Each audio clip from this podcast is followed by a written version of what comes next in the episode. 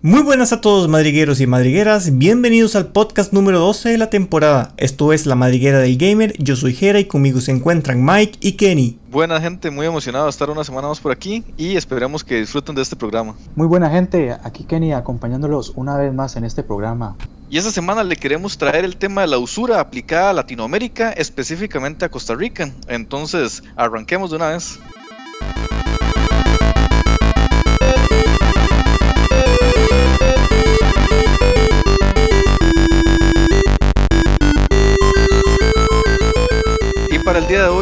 Eh, le traemos eh, un invitado, un invitado especial al programa que nos va a aportar información valiosa y, creemos que necesaria. Entonces queremos presentarlo. Primero que todo es Sebas. Eh, Sebas. Hola, ¿todo bien? soy Sebastián. Era antiguo integrante de la empresa Game que Game ya finalizó. Antiguo centro de videojuegos. Terminó sus funciones con 29 o 30 años funcionando continuamente. Y bueno, yo trabajé seis años en casi todos los aspectos de la empresa y entre uno de esos era conseguir la mercadería de Estados Unidos y bueno, adicional hasta el dueño era mi cuñado, entonces, y bueno, hice básicamente todo el proceso de cómo es eso. Sí, y es que lo hemos traído de hecho por ese mismo, por ese mismo motivo, porque el día de hoy queremos eh, tocar más que todo ese tema que es muy aplicado a Latinoamérica y específicamente lo queremos traer aquí a Costa Rica, como ya lo mencionamos. Entonces Sebastián nos va a aportar cierta información que queremos conocer de por qué algunas veces, o no, la mayor parte del tiempo, y lo estamos viendo en este arranque de generación, que los precios de las, de las videoconsolas son exorbitantes, al menos aquí en nuestro país. Entonces, como es de costumbre del, programa, ¿verdad? También queremos introducir a Kenny y, y a Jera para que nos comente un poquito de lo que ustedes piensan, cómo están viendo el mercado actualmente aquí en Costa Rica y cómo lo, qué opinan, qué, qué, qué tal les parece. Es un honor para la madriguera del gamer que estés por acá. La verdad es que eh, alguien con tanta experiencia eh, nos puede ayudar un montón en ese tipo de, información que requerimos. Y yo quisiera empezar eh, hablando y recordando sobre la PlayStation 3 que a mí me marcó mucho. Ya nosotros somos personas de cierta edad que andamos entre los 28 a 30 años. Cuando salió el Play 3 yo creo que todos estábamos en el colegio y recordábamos los exorbitantes precios que tenía. Yo recuerdo que en ese momento la consola, por eh, eh, varias empresas las tenían a más de un millón de colones a la venta. Y es lo que yo recuerdo. Ya con el tiempo uno ya, ya vio que primero eso se convirtió en un, en un estándar en que en Costa Rica las máquinas siempre son más caras. O sea, como tal, como tal, Sebas, como tal, eh, yo, nosotros entendemos que, por ejemplo, las empresas aprovechan la situación y aprovechan el momento, salida de generación, pero tal vez como para, para centrar un poquito el programa, aquí en Costa Rica el precio de la videoconsola actualmente está a la venta el triple de cara de lo que vale normalmente. O sea, aquí en Costa Rica, para hablar en términos generales o entrar, hablar en, una, una, moneda que se entiende, eh, se consigue una PlayStation 5 o una Xbox Series X a 1500 dólares. Estamos hablando que es el triple el precio normal que, que saldría en Estados Unidos, por ejemplo. ¿Qué es lo que provoca? ¿Qué, qué, es la consideración de lo que usted vio? Usted más que todo vivió mucho la generación pasada, la, la, salida de la Xbox One y la PlayStation 4. ¿Qué vio usted eh, o qué, qué, es lo que hace que esos precios están tan exorbitantes, al menos aquí en Costa Rica? Cuando ya hablan de tres veces su valor, y ahí sí es un aprovechamiento, pero a veces no necesariamente del vendedor, es de un intermediario antes del vendedor. Y el precio doble, aunque suene triste, es lo justo verdaderamente en lo que se tiene que vender en el país.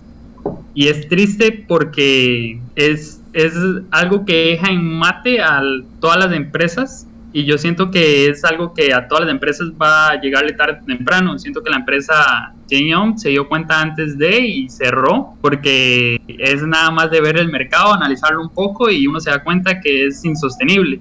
En el caso de Costa Rica, tiene las consolas tienen un impuesto de un 57%. Ese tiene que agregarle el impuesto del IVA y después tiene que agregarle la traída. Y entonces estamos hablando de que básicamente la consola en sí, ponerla en Costa Rica a la venta, estamos hablando de mil dólares. Y no estamos contando, no estamos contando el salario de las personas, no estamos contando el, el, lo que usted tiene que pagar para, para la tienda y cosas así. Y por decir algo, si es de una tienda que está en un mall, eh, los, los gastos mensuales son muy altos. O si está en San José Centro, que también son gastos muy altos. mensuales de, que se tiene que hacer. Y nadie, nadie, nadie en San José verdaderamente tiene la tienda propia. Game tenía como en el local como 17 años y esos 17 años eh, pagaba una mensualidad. Y si no me equivoco, creo que eran como de 5 millones. Y uno dice, wow, la tienda ni siquiera está tan bonita. y, y es, es el costo de San José. Pero es triste porque pone en jaque a, a las tiendas porque si una persona lo compra individual, eh, puede exonerar impuestos y se puede omitir esas cosas. Entonces, es algo que, digamos, a nivel de comercio eh, está, está feo para las tiendas y eventualmente yo siento que todas las tiendas en Costa Rica tarde o temprano van a dejar de existir. Sebastián. Porque es algo, ¿sí? Una pregunta, yo siempre he tenido esta duda y, y, usted que estuvo adentro de la bestia, ¿verdad? Nos puede responder cómo se maneja el tema de la garantía. Porque te voy a poner un ejemplo. Yo en una tienda en Costa Rica, que no voy a decir el nombre, compré una consola. No era Game On, así que tranquilo. Eh, compré la consola y tuvo un defecto de fábrica. La llevé y bueno, ellos me estaba dentro del plazo de la garantía, eran los, eran los seis meses o tres, no me acuerdo si eran tres o seis meses que, que ellos me daban. Era una consola totalmente nueva y la consola presentaba un defecto de fábrica y lo que ellos hicieron fue reparable, mira, nunca me la cambiaron. Entonces, eh, yo no entendía por qué me, me, daban una reparación en vez de cambiarme la máquina. Y es ahí donde uno si, siempre deja de lado esto, que uno dice, no voy a intentarlo por mi cuenta, no voy a traer la máquina directamente en Amazon y, pagar, y exonerarla, como usted dice, porque no, no, tengo seguridad de la garantía. Pero cuando vas a una, entre comillas, compañía establecida en Costa Rica que te da ese servicio de, entre comillas, garantía, lo que te hacen es reparar la consola. Ahí es es depende de la empresa, la verdad. En el caso de si es Sony, Nintendo o Microsoft y la empresa, o sea, la tienda, cómo está ligada a esas compañías. Porque por decirle algo, en el caso de Game usted podía llevar la tienda y se le hacía el cambio, pero técnicamente nosotros éramos un taller autorizado en Nintendo. Entonces Nintendo nos decía que a fuerza teníamos que pasar por nuestro taller, pero nosotros éramos un taller autorizado en Nintendo. Entonces, o sea, las, por decirle algo, en Estados Unidos, si usted lo envía a un Walmart, un Best Buy y, lo envía ahí, ellos lo envían a un taller autorizado y tal vez le hacen el cambio y nosotros le hacíamos el cambio, pero la máquina se abre y después se vende como una rehecha y tiene un costo menor. Pero, pero digamos, por decir algo, en el, caso de Microsoft, eh, las tres luces rojas, ese hecho hasta, hasta el antiguo dueño de Game quiso mandar a Microsoft, porque Microsoft, o sea, era un daño de que literalmente casi todas estaban dañadas, todas estaban malas. Tengo entendido, que Microsoft, eh, tengo entendido que Microsoft en ese momento devolvió o dio garantía. Sí, a eso voy, a eso voy. Él dijo eso. Entonces, eh, lo que hicieron fue llevarse un montón de consolas y a la hora de la hora no aceptó ninguna. Entonces por eso es que de hecho él hasta hizo como una demanda y todo, al último no procedió, pero era algo que usted decía, Microsoft dijo algo evidente, claro, de que aceptaba las máquinas, y pero él cuando llegó con el lote de, consolas, no, no le aceptó ninguna. Entonces ese hecho se lo tuvo, eh, la empresa se tuvo que hacer responsable, digamos al inicio se cambiaban las máquinas, pero después ya llegaba un punto donde decía, no, hay que repararlas porque es es insostenible.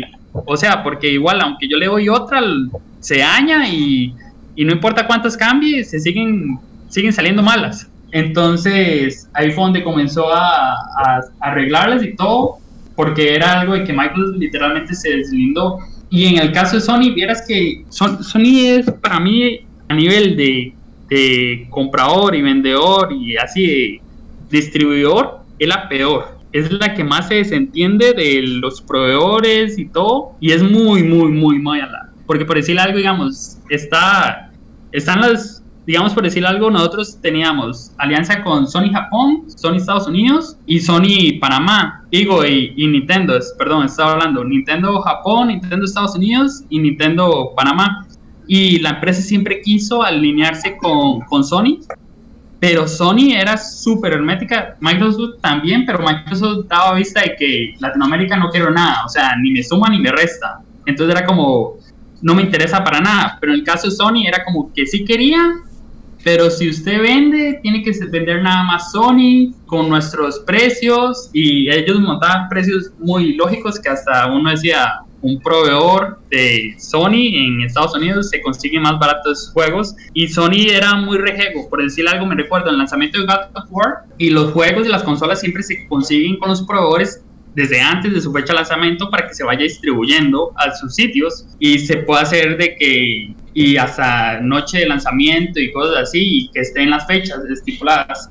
Me acuerdo que con God of War bueno, casi siempre todos los juegos de Sony son un dolor de voz, pero me acuerdo de ese God of War muy claro, porque yo estaba ahí, de que había un, un agente de Sony en el centro de distribución vigilando que no se llevara ningún juego hasta la fecha. Y en Estados Unidos fue que nadie había hasta el día siguiente, porque el, y, y, ellos lo presentaron como que se agotó. Y nosotros estábamos así, o sea, yo que lo vi desde el otro lado, yo decía, no, no, no es que se agotó, es que no, nunca llegó. O sea, ustedes nunca dejaron distribuir. Y, y Sony es muy rejego y no, no, no le gusta, bueno, por decir algo, con los juegos, con los exclusivos, siempre, siempre se atrasaba, siempre entregaba pequeños lotes, después entregaba otros, y eso también hacía como el hit, y, eso de que agotadas y y como que la gente buscara más y generaba también en la sobreventa de que habían hasta, por decirle algo, de los, distribuidores venden y pero al que lo vendía se lo vendía a otros a otras empresas de, de Latinoamérica.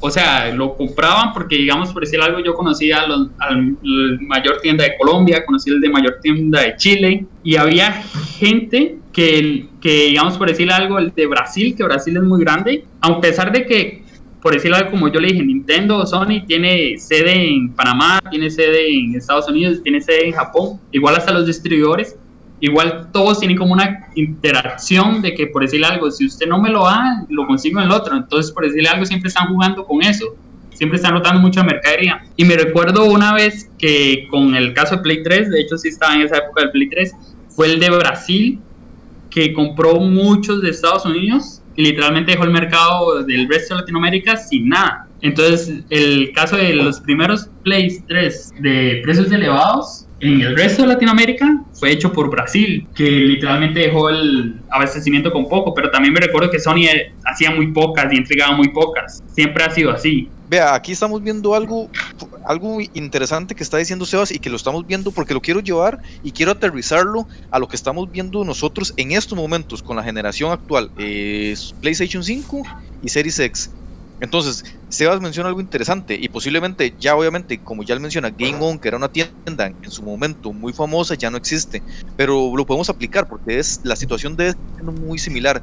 Me llama la atención cuando se, cuando se refiere al tema de la garantía. Y yo creo que ya aquí en este programa lo hemos mencionado varias veces, que la videoconsola de Sony, no, queremos, no, no, no mencionó Xbox porque sinceramente no son, o sea, me imagino que deben haber errores y deben haber situaciones que pueden estar pasando con ciertas máquinas, pero no son, no son, no es una situación tan abismal como se está dando eh, en la, con la cantidad de errores que se están presentando a nivel de Sony. Esto llama la atención porque está sucediendo y es importante recalcarlo. Algunas personas, algunas páginas, algunas, algunas empresas quieren hacerse la vista gorda para no poner en mal a la empresa y no poner en mal a la marca y por X, X eh, motivos, ¿verdad? Pero aquí hay que ser claro, la, la consola está presentando muchos problemas. Y me llama la atención es que es esto, por ejemplo, aquí en Costa Rica, sí, se están presentando muy pocos muy pocas videoconsolas, de, se están vendiendo muy pocas y por eso los altos precios abismales. Ok, Sebas menciona de que sí, que es cierto. Eh, eh, si se quiere hacer de forma legal hay que pagar aranceles, el 57% de impuestos que cobra el país para que ingrese un producto que de videojuegos, en este caso, de entretenimiento, eh, y los costos de, los salarios y todo esto, ¿verdad? Ok, eso, eso nosotros estamos de acuerdo en que sí, eso infla exorbitantemente el precio. Pero ahora sí, una persona aquí en Costa Rica, y yo voy a hablar en dólares para que la gente lo, nos entienda, va a ir a pagar 1.500 dólares. Pero yo no lo haría. Yo no, yo no, creo, que, nadie.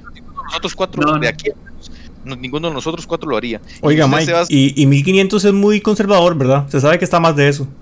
Sí, yo estoy hablando del mínimo que yo he visto. 1500 dólares es el precio más bajo que yo he visto que la ponen. Así, en, en, empresas oficiales, ¿verdad? Eh, que tienen ya sus trabajadores y todo. Eh, ok, vea lo que menciona Sebas. se, Sony tiende, al menos, a, no, no hablemos de Estados Unidos, no hablemos de Japón, porque esos son otros mercados. Centroamérica. Sí, sí, hablemos de Centroamérica, Latinoamérica. Eh, son de hacerse muy de la vista gorda. Porque seamos sinceros, son mercados que no les, no perdón, Perdón por interrumpirlo. son, son también de poner los precios, porque eso es lo que yo le decía. Eh, ellos cuando querían hacer el contrato con nosotros y nosotros al último terminamos rechazándolo, era porque ellos decían, tiene que comprarnos del producto nada más a nosotros, o sea, por decir algo, de lo que yo le dije, si ustedes no lo tienen, igual que como nosotros le decíamos a Nintendo, si Nintendo no lo tiene, nosotros digamos a los distribuidores de Estados Unidos y lo conseguíamos. porque la, la, prioridad, la prioridad era el cliente, dárselo. Entonces, entonces, ajá, y entonces los distribuidores son, son esos, esos son distribuidores tan grandes que abastecen hasta, hasta GameStop, GameSpot, a Best Buy y todo. O sea, son distribuidores grandes de, Estados Unidos. Pero no es directamente Sony. O sea, es este, este abarcar todo Estados Unidos es imposible. Entonces, o sea, usted ocupa venderle a centros distribuidores y que ellos se encarguen de distribuirlo al resto del país. Obviamente, como el caso de Miami, Los Ángeles, Game tenía contacto de Miami, Los Ángeles, pero principalmente se enfocaba más en Miami porque literalmente ahí él hasta, hasta hizo el comercio porque hasta le enseñó a uno de los distribuidores cómo hacer el negocio, un antiguo empleador de Game bueno, del centro de videojuegos y se convirtió en distribuidor. o sea, estamos hablando de que la empresa tenía 30 años. Entonces, o sea, el comercio empezó desde, desde pañales. Y, o sea, los distribuidores son, son grandes. Hay, hay de todos tamaños, pero había principalmente el que más le comprábamos era muy grande. Son, son galerones gigantes, son de esos de que a veces son, suben una foto y que se ven un montón de consolas o así. O por decirle algo, digamos, eh, me acuerdo del lanzamiento de Pokémon, Nintendo no, no, no, no tenía el juego, o sea, o, ofrecía muy pocos. Entonces dije, oye, no, lo conseguimos con un proveedor y, y el distribuidor, o sea, nosotros le comprábamos 500, porque, o sea, lanzamiento de medianoche de Pokémon era una locura. Juego que más venda es Pokémon, eso no hay duda, es por mucho. Y digamos, uno hacía lanzamiento de medianoche de Call of Duty o cualquier otro, y sí, se vende, se mueve, pero como Pokémon no hay. O sea, Pokémon son, son otras ligas. Y entonces, por decir algo, 500 juegos, si Nintendo no se lo da aquí, entonces se traía con el proveedor. Igual forma, como digamos lo de exonerar o algo así, una tienda grande no va a exonerar 500 juegos, es imposible. De ahí es donde se da el, exceso en, el precio.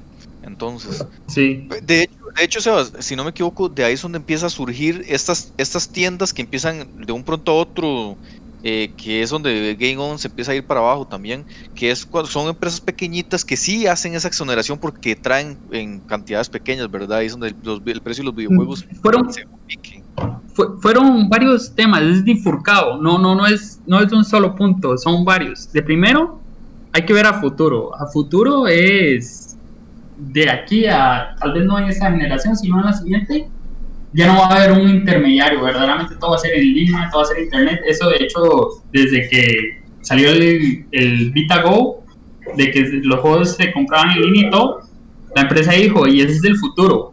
Pero después dijimos, no, el mercado todavía no está listo, Después comenzó Microsoft a tirar más fuerte a eso y todo. Entonces nosotros dijimos, no, y verdaderamente ese es el futuro y, y no vale la pena seguir en, un negocio donde, donde se va a interrumpir eso. Después del otro es, es eso, de que mucha gente, como puede exonerar porque son cantidades pequeñas, eh, lo revende, ellos sí sacan una buena ganancia y lo pueden vender aún más barato. Porque una cosa es como una cosa es traerse una consola y unos cuantos jueguitos y no repetidos, y otra cosa es traerse lotes grandes.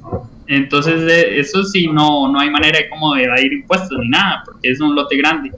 Y de igual forma, le soy sincero, a nivel, el mercado también ha cambiado mucho. Digamos, en Play 2 para atrás, antes se ganaba por la venta de las consolas y no por los accesorios de juegos.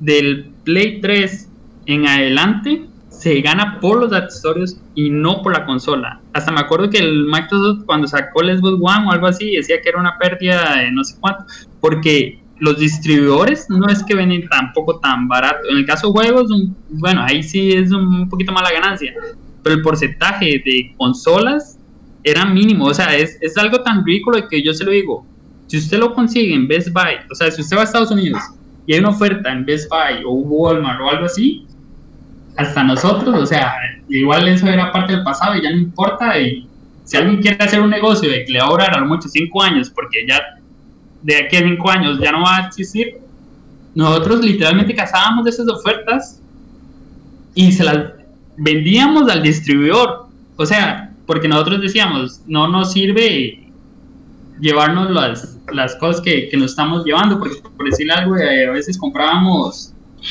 productos que no, no daban a, a, fin de la tienda, pero a veces uno que otra consola o algo así, igual Walmart uno no va y compra 20 consolas, pero por decir algo, si había una oferta en Walmart era más barata conseguirla en esa, en esa oferta que con el distribuidor oficial, porque las, o sea, los, las consolas no, no, no cambian mucho el precio, y, el, y lo que es, ¿cómo se llama esto? El consumismo de Estados Unidos es tan alto que esas ofertas, el capitalismo eh, de las tiendas era mejor que, que, la misma adquisición que uno hacía a la fábrica.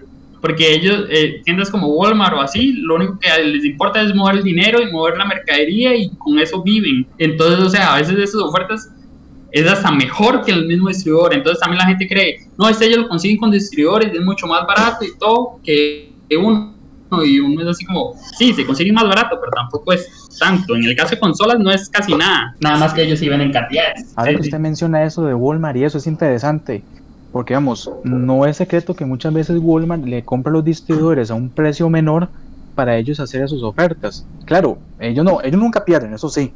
Y, y es interesante ese punto que se dice, porque también jode mucho a los distribuidores oficiales, que, lo que es, digamos, esta guerra de precios. Y la verdad es que deja mucho que pensar sobre cómo actúa el mercado. Este vieras que de primero el mercado de Estados Unidos se maneja muy diferente al de latinoamericano y el de Miami y Los Ángeles es otros 100 pesos.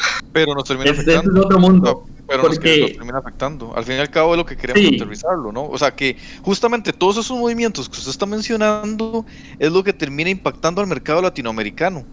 Y eso lo que lleva a que, por ejemplo, en estos momentos conseguir consolas, eh, digamos, las, las, las, las, empresas que están aquí en Costa Rica, que las están vendiendo en estos momentos, eh, las, sacan con bombos y platillos, las anuncian, tenemos cinco, y luego por allá sale otra, tenemos seis, y por lo mismo, porque es que las están consiguiendo raspando, las, las están raspando de ciertos lugares, de ciertos distribuidores, no sabemos ni la forma en la que las están consiguiendo esas consolas y por eso es que los precios las están poniendo de la forma tan exorbitante. A mí lo que más me preocupa de todo esto que usted está diciendo es cómo puede afectar esto a la hora de la garantía del producto y yo por eso quería, eh, estaba poniendo en evidencia los errores de la, de, la, de la consola de PlayStation, porque sabemos que se están dando muchos errores. Ahora sí, yo llego y pago 1500 dólares por la consola. Se me daña. Aquí, pues, realmente me la van a reparar. ¿Cuándo me la van a reparar? Si en estos momentos eh, son escasas. Eh, ya usted menciona que Sony de aquí a nivel centroamericano se la pasa, o sea, no le importa, no es un mercado que le interese. Eso es más que todo lo que me importa. Obviamente la garantía es garantía y al fin y al cabo tienen que devolverla a uno de la forma en que sea. Pero sí, sí es interesante cómo, digamos, como lo que usted menciona, termina dando una explicación de por qué estamos viendo a hoy en día toda esa situación. Vea, en lo personal yo siento, bueno, yo siento en general que los impuestos son buenos y tienen un motivo de ser, pero 57% es mucho, es mucho. Es, y adicional, ajá, a, adicional a eso, eso de que el exoneren a personas eh, normales y a las tiendas no, es, es un, se, se, va a acabar. O sea, porque hace unos años nadie tenía esa facilidad de traer. Hace unos años también salía más caro traer, pero y, y con el tiempo fue bajando el costo, y, pero también eh, se fue se fue haciendo más público y se fue haciendo más de que cualquier persona podía traer y, y porque antes, antes también era cuestión de tamaños y cosas así, muy exagerados los precios, de enviar algo súper chiquito le cobran carísimo y hoy, hoy en día no, es a mano. Entonces, o sea, verdaderamente, si, si el gobierno no hace algo y lamentablemente todas las tiendas van a romper y por decirle algo, digamos, yo que vi el capítulo de ustedes con Mora, que ustedes decían de, de las tiendas Pokémon y algo así, y sí es bonito, o sea, yo me acuerdo de las tiendas, yo me acuerdo mucho de, los lanzamientos de medianoche eran eventos muy bonitos. Yo conocí mucha gente en las tiendas, conocía gente que se conocía entre ellos porque era un lugar ad hoc. Había gente que a veces nada más llegaba y ni siquiera compraba, nada más llegaba y se ponía ahí a jugar con el DS o con el PSP y, o hablar. Y se conocían entre ellos y, y pero y eso, eso va, va a morir si, si sigue así, verdaderamente. Es, es inevitable. o sea, alguien que abra una tienda y quiera buscar eso, o sea, cantidad, es, es imposible. O sea, si usted quiere como un, un, dinero extra o algo así a nivel de Costa Rica y lo puede hacer, pero nunca va, va a lograr hacer esa tienda así que usted diga, ah, este, por, por decir algo, el, cuando lanzamos el lanzamiento de Pokémon, regalábamos eh, Pokémones de edición legendaria especial, nada más por, por ir ahí el lanzamiento de medianoche. Y le damos una camisa y no me acuerdo qué otras cosas, creo que era un muñeco, un stylus no me acuerdo, y esas cosas eran como plus, nada más por la tienda y por, por lo mismo, porque Nintendo, los proveedores, al comprar ciertas cantidades, ya dan ese, ese plus. Y si usted lo compra al menudeo, al detalle, no, nunca va a tener eso. Y no, y eso, y si sigue así va a morir. También me recuerdo un peluche gigante que era más grande que yo, que ahí estaba en la tienda nada más de exhibición. Qué bueno eso que está diciendo, ¿ah? como sobre lo que fue la comunidad igual, está todo muy interesante, digamos, sobre lo que, lo que nos está relatando, porque de uno puede ver como una mejor perspectiva de lo que está pasando en el mercado latinoamericano y, saliendo un poco de las fronteras, de los precios de las consolas también son desorbitados. O sea, muchos andan parecidos a como se vende aquí, lo de los de a, 1500 dólares, algunos un poco menos. pero ahí, lo voy a, ahí lo voy a frenar un toque, porque yo estaba leyendo un artículo, yo estaba leyendo un artículo eh, de de una revista en Perú que hablaba que los precios de la salida, cuando salía del PlayStation 5, cuáles iban a ser los precios en Latinoamérica. Ellos hablaban más que todo en Sudamérica. Y hablaba que en Perú el precio, o sea, ya como una noticia muy, muy, muy negativa, que en Perú la consola salía en 850 dólares, que en Argentina valía, valía mil dólares, 1100 no, yo creo que anda en 1500, o sea, por la situación de Argentina, pero no, pero, pero sí, está parecido. Sí, digámosle, pongámosle 1200. Eh, Que en Chile costaba 670, eh, 700 dólares. Y yo decía, ¿y dónde? En, ninguna parte. Yo creo que, yo no sé, tal vez Eva nos pueda, o ustedes, nosotros mismos, creo que en ninguna parte vale 1500 dólares, al menos aquí en Centroamérica y en Latinoamérica. En ninguna parte. México, si no me equivoco, cuesta 650 dólares. Eh, eh, aquí en Costa Rica, personalmente, y es por todo esto que menciona, que menciona Sebas y ya que nosotros conocemos, evidentemente, es por este elevado impuesto que tenemos nosotros, que definitivamente eh, infla el precio de las consolas y de los videojuegos a precios muy, muy exorbitantes. Pero también llama la atención de que Sebas hace hincapié a cosas que realmente yo no tenía, no, no me imaginaba, que era este tema de, de que las propias empresas Sony, Nintendo y Microsoft le ponen también difícil las cosas a, estas mismas empresas de aquí Costa Rica. Bueno, pues Nintendo no tanto, Nintendo era un amor. Ah, ok, perfecto, eso está muy bien. Eh, una pregunta, a ver, a ver si alguien me puede contestar. ¿Ustedes creen que para la industria del videojuego, lo que es Sony, Microsoft, Nintendo, creen que Latinoamérica no es un mercado meta para ellos? No, no, nunca. Lo, hacen por cumplir. Nunca. Kenny, nunca. ¿Cuánto, puede significar, ¿Cuánto puede significar Latinoamérica? Ni un 5%. Yo diría que Sudamérica puede que se importa algo, pero Centroamérica es un cero a la izquierda. Ah, no, no, no, le vale nada. Ahí, yo, yo sí les puedo decir un poco, digamos, en el caso de, América, ellos nada más ven Brasil, ven Brasil y el resto no, no lo ven. Es nulo. En el caso de Microsoft, se abrió al mercado de de México y lo abrió muy bien y ya es normal.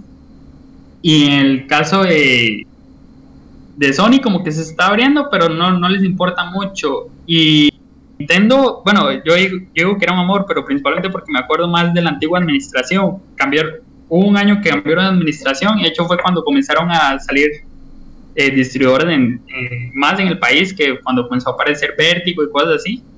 Pero la verdad, o sea, está bueno que hayan abierto más eso con, lo, con las tiendas, pero también se ponían en sus moñitos en el sentido de queremos que lo vendan a tal precio el juego y uno decía, nosotros lo conseguimos más barato, o sea, y se lo podemos vender más barato, porque me recuerdo que al inicio, o sea, me acuerdo que cuando hicieron el cambio de administración, nosotros los juegos de DS los vendíamos como en 35 mil o algo así, o sea, los nuevos, los que este, venían saliendo, y ellos dijeron, precio sugerido de venta 40 mil.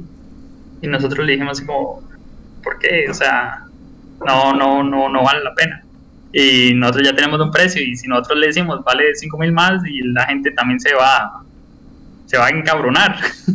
y, ¿Cierto? Y, y, y, o sea, y se pusieron en sus moñitos porque si eran unos administradores, por decirle algo, anteriormente nosotros le pedíamos góndolas o, o, o póster y regalías y eran como más abiertos y pero los los que cuando hicieron el cambio eh, ya no ya no fueron tan se, se, ponían más en sus en sus moños ya ya no eran tan abiertos. Pero pero aún así es mil veces mejor que Sony y el caso de Microsoft yo creo que ni le interesa pero yo creo que a Microsoft en general ni le interesa el, el mercado de videojuegos yo siento que ellos su mercado es eh, PC y servidores porque igual Sony utiliza servidores de Microsoft Amazon utiliza servidores de Microsoft, todas las universidades utilizan servidores de Microsoft y ellos ganan demasiado dinero en los servidores de Microsoft. Entonces, ese es el verdadero nicho de ellos donde ganan dinero y, y yo siento que los videojuegos ni les importa mucho. Yo creo, y en el caso, yo creo, en el caso de Sony, perdón, en el caso de Sony hay, hay dos mercados muy claros y es muy diferentes que es el asiático y el oeste. Y en el caso del asiático, Sony tiene demasiados exclusivos que no llegan aquí y son principalmente RPGs y que en el, el mercado japonés tienen un super boom esos RPGs y, y, la gente compra Sony por esos RPGs y, a, y aquí ni los pelan porque verdaderamente tampoco los venderían de hecho han sacado unos cuantos y, y llegaban a la tienda y na, nadie los veía y a veces ese juego era un boom en Asia y en América no y entonces el mercado de Sony de América es como un mercado que lo ve diferente a pasivo, no, no, no le interesa mucho. A ellos le interesa mucho el mercado japonés. Y recordar que es una empresa japonesa. Sí, yo ahí tal vez... cierto. Eh, sí, yo siento que Micro en lo que fue Xbox, Xbox 360 y todavía One no le importaba ese, negocio. A hoy en día yo siento que ellos están invirtiendo muy fuertemente, pero no de forma física. Y justamente de ahí el por qué vienen tantas luchas con las mismas tiendas y tantos dilemas que tienen las tiendas físicas con la propia Microsoft. Y también de ahí vemos por qué no hay ese apoyo en las mismas tiendas físicas eh, con Microsoft. Es porque Microsoft está optando, y Sebas lo menciona, es por lo digital. O sea, ellos, ok, el, mercado de los, de los videojuegos hoy en día sí les toma más importancia, obviamente. No es el que le genera más, de- más ingresos ni de cerca. Pero sí están apostando fuertemente en los últimos años, pero de una forma digitalizada completamente. Adquiera mis videojuegos a través de mi tienda, le damos Game Pass a través de un servicio de suscripción y las videoconsolas ahorita sí se las damos físicamente, pero también pueden jugar en su celular, pueden jugar en su PC y próximamente pueden jugar en sus televisores. Entonces, Micro, esa parte con las tiendas físicas o con la forma de distribución siempre ha tenido como un choque. Por eso yo siento que también ese, ese acuerdo o esa forma nunca ha sido como de la forma más correcta o certera posible. De Sony me extraña porque es una empresa de muchos años, o sea, eh, tiene una trayectoria muy amplia en este, en este mundo de los videojuegos como para que sea tan descuidada, pero entendemos que, que a nivel centroamericano es por un tema de, de que definitivamente es un sector o es un nicho muy, muy, muy pequeño, como decía Jera, representa diciendo mucho, un- para decir un porcentaje muy alto, un 5%. Entonces son, son el, el tema que tenemos aquí yo creo que es con la población que tenemos y, y- y con, la, y con la, fuente de ingresos que tenemos cada quien, en su, o sea, con nosotros como personas, y porque también la misma, no hay una, una, una forma de distribución real, simplemente, arras- eh, ¿cómo se llama? Eh, siempre yendo hacia, la, hacia, hacia América, hacia Estados Unidos y atrayéndonos desde ahí las, con las videoconsolas, pero no hay una, una distribución real. De hecho, me, me recordó mucho a, a la inauguración del Xbox, el clásico, la caja negra, que de hecho Microsoft inventó el Xbox nada más para atraer el público para hacia su PC, porque ellos tenían juegos de PC y todo y se estaban vendiendo, pero hubo una época donde comenzó a decaer la venta de juegos de PC y hicieron un estudio de mercado y era por las consolas, porque antes eran máquinas y juegos de PC y ya cuando las consolas comenzaron a ser más accesibles, entonces ellos comenzaron a decir, hagamos una consola, pero de hecho, era como para traer las consolas de que probaran los juegos y después se pasaran a PC. Porque por decirle algo, Halo y todo salían en Xbox y salían en PC. Entonces era así como de que, ah, aquí está el juego, pero si lo quiere ver mejor o quiere sentir la experiencia con una mayor comunidad, pásese a PC. O por ejemplo los Unreal y todo, o sea, los Quake, eh, Halo 1 principalmente es, es el, el, el, que la gente, o sea, lo, lo creó, de hecho la consola básicamente se creó para traer la gente a la PC, pero de hecho Microsoft la creó como un gancho. Y lo de revendedores, en el caso de Miami hay muchos. Hay gente especializada para eso, verdaderamente. Hay gente que se dedica a eso. Hay gente que, que compra a revendedores, hay gente que compra a tiendas o compra de los dos y se lo vende a gente de, Latinoamérica, porque los contactos y todo de, de, los centros de distribución tampoco no es cualquier el que los tiene y el que los tiene también tiene que tener como ciertas cuotas, ciertos ingresos para poderse justificar, entonces sí, sí hay mucho. En el caso de Miami y Los Ángeles, yo creo que más Miami tiene demasiado revendedor para revender a Latinoamérica, pero es mucho, es infectado. Eh, actualmente usted vive en México. Eh, México es un mercado grande o, la población de México es grande. ¿Cómo se vive? Digamos, ya usted vio la experiencia, usted la vivió en carne propia eh, a través de una tienda de videojuegos aquí en Costa Rica. Ahorita ya en México ya usted solamente la visualiza, pero eh, y sabemos que Xbox juega muy fuerte allá y Play me imagino que y Play, Nintendo, Sony y Nintendo tienen también su mercado, tienes, o, también les llama la atención ese mercado a diferencia de Centroamérica. ¿Cómo se vive eh, allá en México, ¿qué es lo que usted ve que no vio aquí nunca? Eh, ¿Las tiendas siguen sobreviviendo o también, al igual allá, las tiendas siguen muriendo, las tiendas de videojuegos? Las tiendas siguen muriendo. Siguen muriendo. Siguen muriendo, pero más lenta. Más lentamente. en el caso, el caso de Costa Rica es por los impuestos. ¿Y en México? Y, en el caso de México y Perú y todas esas, van muriendo, pero lentamente. En el sentido de que la gente, digamos, las consolas y eso sí definitivamente las compra en una tienda. Eh, sí, porque sí o sea, la gente quiere la garantía y todo, pero los juegos y todo eso y los compra en línea, virtual y cosas así, y hay locales de que se han ido cerrando y todo, Game Planet y todos se han ido cerrando poco a poco. Pero por lo mismo que yo le digo, las nuevas generaciones del Play 3 para acá, la ganancia no son en las consolas, son en los accesorios. Y si usted no está vendiendo ya los accesorios, y lo tiene bien frito. Entonces por eso se han ido reduciendo. Aquí estaba Blockbuster, por ejemplo, es una tienda muy grande y también en Estados Unidos estaba, que es de música y películas y todo, y quiebra, bancarrota, y es algo que va a ir a todas las tiendas de videojuegos tarde o temprano. Pero en el caso de Costa Rica es como más fulminante por, los impuestos. O sea, en el caso de, de aquí, México así, la gente opta por ir a comprar la consola en una tienda en el caso de Costa Rica, la gente sí va a comprarla por internet porque le sale más barato. O sea, yo estando ahí individualmente, yo lo compraría así. Al menos de que sea una consola. O sea, si me dan el precio justo, que lo vería ahí tentativo, tal vez lo haría por la garantía, pero aún así lo pensaría. Para eso tenemos que esperar cuatro años para que un precio sea accesible aquí en Costa Rica. Y, además de eso. Y accesible, como yo le dije, por los impuestos verdaderamente serían mil, mil dólares, no 500. Yo quisiera terminar mi, mi, aporte en este podcast primero agradeciéndole a Sebas por todo el conocimiento que nos ha dado. Es increíble y yo estoy tomando nota, Sebas, porque vamos a hablar en podcast siguiente de todo lo que usted nos está diciendo, porque nos estaría afirmando muchísimas cosas que nosotros desde afuera nos teníamos y Mike lo sabe a qué me refiero. Y no, nada más que agradecerle y, y, ha sido muy enriquecedor este podcast, la verdad. Muchas gracias. Con mucho gusto. Entonces, bueno, con esto estaríamos finalizando el, podcast y de verdad, como dice Jera, agradecerle a Sebas por el tiempo y por brindarnos esta experiencia, ¿verdad?